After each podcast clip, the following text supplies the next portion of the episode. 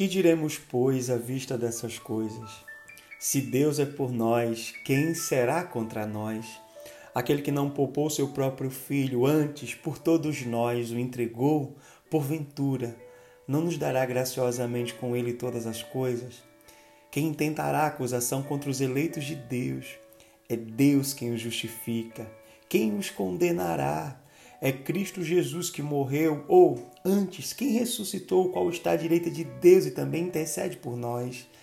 Quem nos separará do amor de Cristo? Será tribulação, ou angústia, ou perseguição, ou fome, ou nudez, ou perigo, ou espada, como está escrito.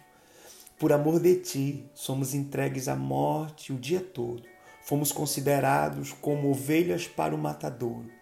Em todas estas coisas, porém, somos mais que vencedores por meio daquele que nos amou, porque eu estou bem certo de que nem a morte, nem a vida, nem os anjos, nem os principados, nem as coisas do presente, nem do porvir, nem os poderes, nem a altura, nem a profundidade, nem qualquer outra criatura poderá separar-nos do amor de Deus que está em Cristo Jesus, o nosso Senhor.